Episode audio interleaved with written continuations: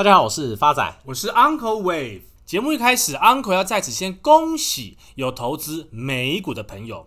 我们在三月十七号第三十集跟大家分享的 Unity，以及七月十四号第五十六集跟大家分享的 Macy，在本周双双都已达目标价喽。不是啊，Uncle，每次都报喜不报忧。现在美股创新高，那台股怎么办？发仔放心啦，诚如 Uncle 在八月十八号节目第六十三集的最后有提到，台湾加权指数在上周必定落底。发仔，你看 Uncle 一语点破，在七月半可不可怕？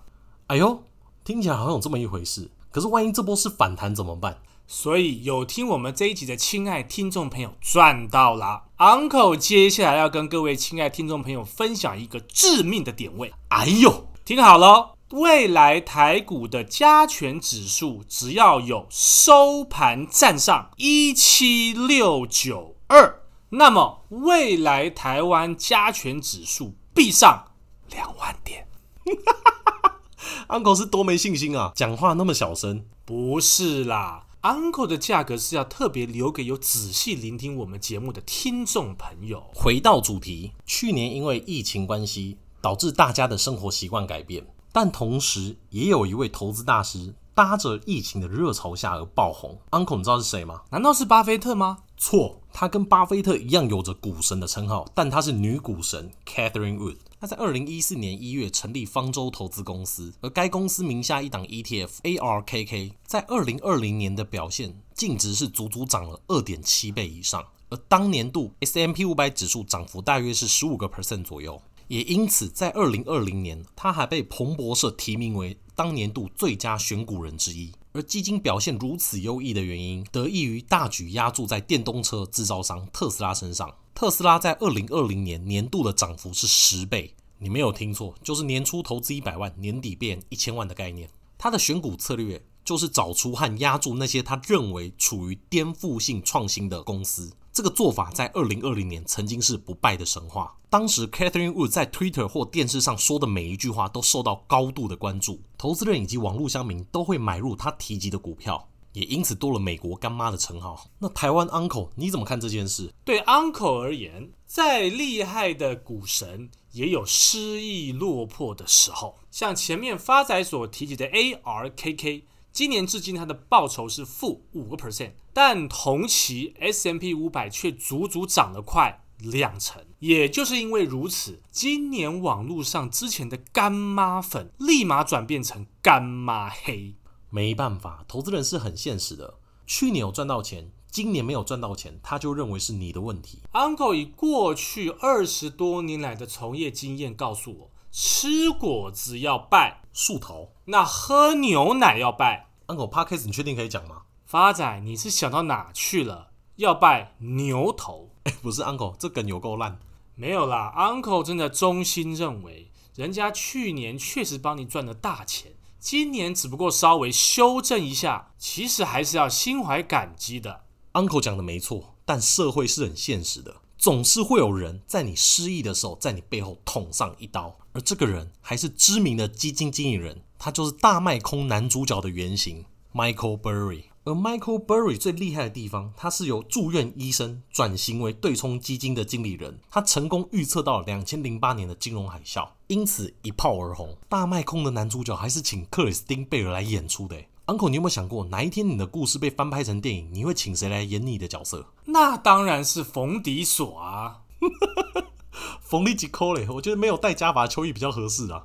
发仔，你下次再问我问题，我一定拒绝回答。根据《华尔街日报》报道。截至今年六月底，Michael Burry 旗下的 Science Asset Management 持有的 ARKK 总净值将近快三千一百万美金的看跌期权。Uncle，什么是看跌期权？基本上就是买入一个卖权。那卖权的英文就叫做 Put Options，也就是当你付出一定的权利金之后，标的物如期下跌，你就获利啦。假如标的物上涨，那么你最大的损失就是全部的权利金。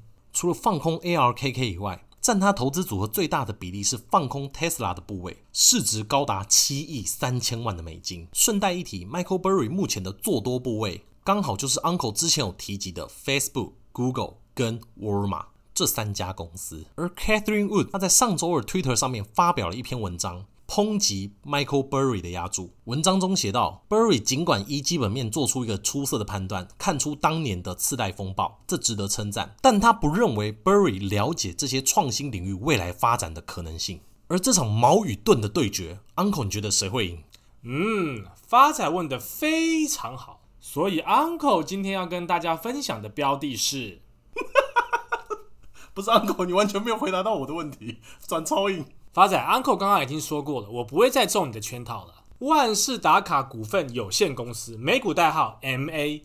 是一个由超过两万五千个金融机构会员组成的，在美国纽约证券交易所上市的股份有限公司。那它旗下发行的商品有大家耳熟能详的信用卡 Mastercard、签帐金融卡、预付卡、商务卡跟电子旅行支票。像台湾人的信用卡不是 Visa 就是 Mastercard，所以 Uncle 讲的是这个吗？正确。Uncle 看好 Mastercard 的因素有三：第一个，财务面，Mastercard 的第二季的财报。EPS 一点九五元，总营收高达四十五亿元，而分析师的预期营收四十三亿元，跟 EPS 一点七四元，大大打败了分析师的预期。Uncle 看好的第二个因素是消息面，随着美国海内外疫苗接种率提高，Mastercard 非常乐观期待旅游的复苏。其财务长表示。美国现在有三分之二的消费者现在支出已经较二零一九年疫情爆发前来的多，非常的多，甚至已经实施疫苗接种且建立旅游泡泡的国家都看到了强劲的发展。Uncle，什么是旅游泡泡？跟最近台湾帛琉很红的旅游泡泡团一样吗？发仔，算你有 sense。旅游泡泡又称为安全旅行圈，是指在疫情期间，疫情相对受控，检疫措施互相被信任，而且关系紧密的国与国之间实行缩短隔离时间的旅行方法。且分析师也特别指出，Mastercard 会有落后补涨的行情，因为到目前为止，今年 Mastercard 只有涨了三个 percent，而 S M P 五百却涨了将近快两成。而 Mastercard 第二季的营收主要增加来源就在于旅游项目的支出以及线上购物的支出。讲到这边，发仔很有感，因为 Catherine Wood 的名言就是：当人们习惯已经改变了，这个过程往往是回不去的。以《华尔街日报》其中一篇新闻为例，他说欧洲准备与新冠病毒共存。像欧洲目前对抗新冠病毒的政策已经开始转向长期低强度的模式，包含像德国、意大利跟法国政府态度已经偏向与疫情共存的方式。像以德国为例，德国政府表示，除非感染人数降到非常低的水平，否则只有已经接种疫苗的人群。以及康复的感染者或最近做快筛呈现阴性的人，才能去餐厅、医院或其他室内的场所。即使是已经接种疫苗的人士，前往封闭场所和乘坐交通工具，将无限期的佩戴口罩。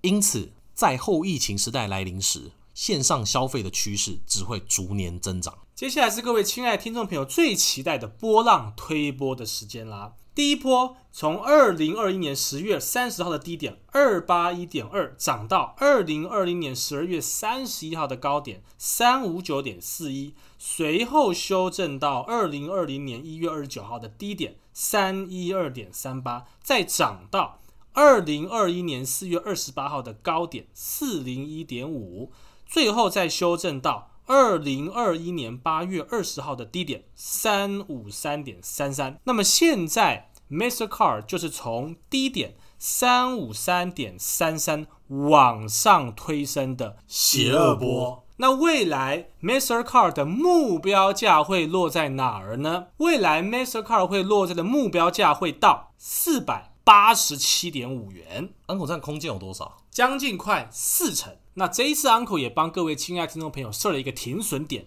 停损的价格在三五三点三三，跌破邪恶波就失败了。哎，Uncle 不是，我刚刚算一下，这个离停损的价格不到两个 percent 哎，正确。所以换句话说，目前就是 Mastercard 的奇尔坡起涨点。发仔帮大家补充一下其他银行分析师的看法，像 Uncle 恨得牙痒痒的大摩，他们分析师看 Mastercard 的目标价会落在四百五十一块，而前面提及的女股神 Catherine Wood 底下的分析师将 Mastercard 的目标价定在四百二十五块，给各位听众朋友们参考。最后是回复听众朋友来信及留言的时间。第一位来信的朋友 Jeffrey 詹的留言，他想请问 Uncle，以下这三档美股邪恶波还存在吗？分别是 DVN、PLUG 跟 F。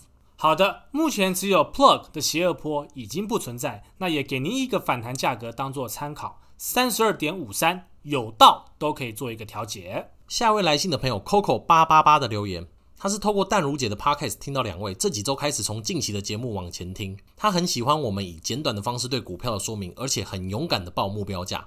他想请问 Uncle，以前的标的分享是否还可以进场？进场点是不是有差距？担心和现实脱节。好的，Uncle 的建议是，Uncle 分享的标的都是以当下的氛围为判断基准。至于我们的标的整理，会在每一季的资讯栏中跟大家做更新。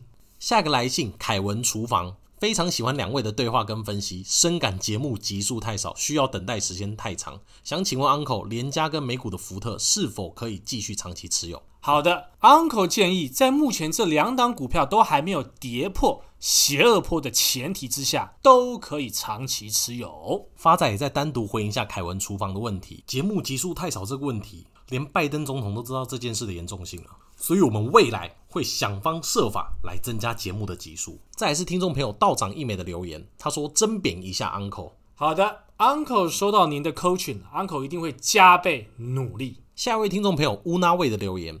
他人生第一张股票买了彩晶之后一路跌，想请问 Uncle，彩晶能继续抱着吗？还是需要及时停损？好的，Uncle 给你一个反弹目标价做一个参考。假如未来彩晶有机会短线反弹至十七点七四的话，建议您都可以稍作调节喽。下一位听众朋友袁斌的留言，他讲期待波段与定期的对决，期待我们跟淡如姐比赛的结果。Uncle 有没有信心啊？现在 Uncle 会努力到年底，请大家拭目以待喽。再是老朋友廖麦的留言，他希望 Uncle 下次可以分享更富有、更睿智、更快乐、投资大师奉行的致富金律这本书。好的，Uncle 收到了，也请廖麦来信附上地址跟联络方式，Uncle 会再寄出灵异开运钱母给您。下一位是老朋友小馒头家的女王的留言，太开心了，留言被回复，开心的转圈圈。想请问一下两位，先前一样有购入已胜，可以再加码买入第二张吗？Uncle 在此建议，标的仍旧以还有邪恶波存在的股票为优先。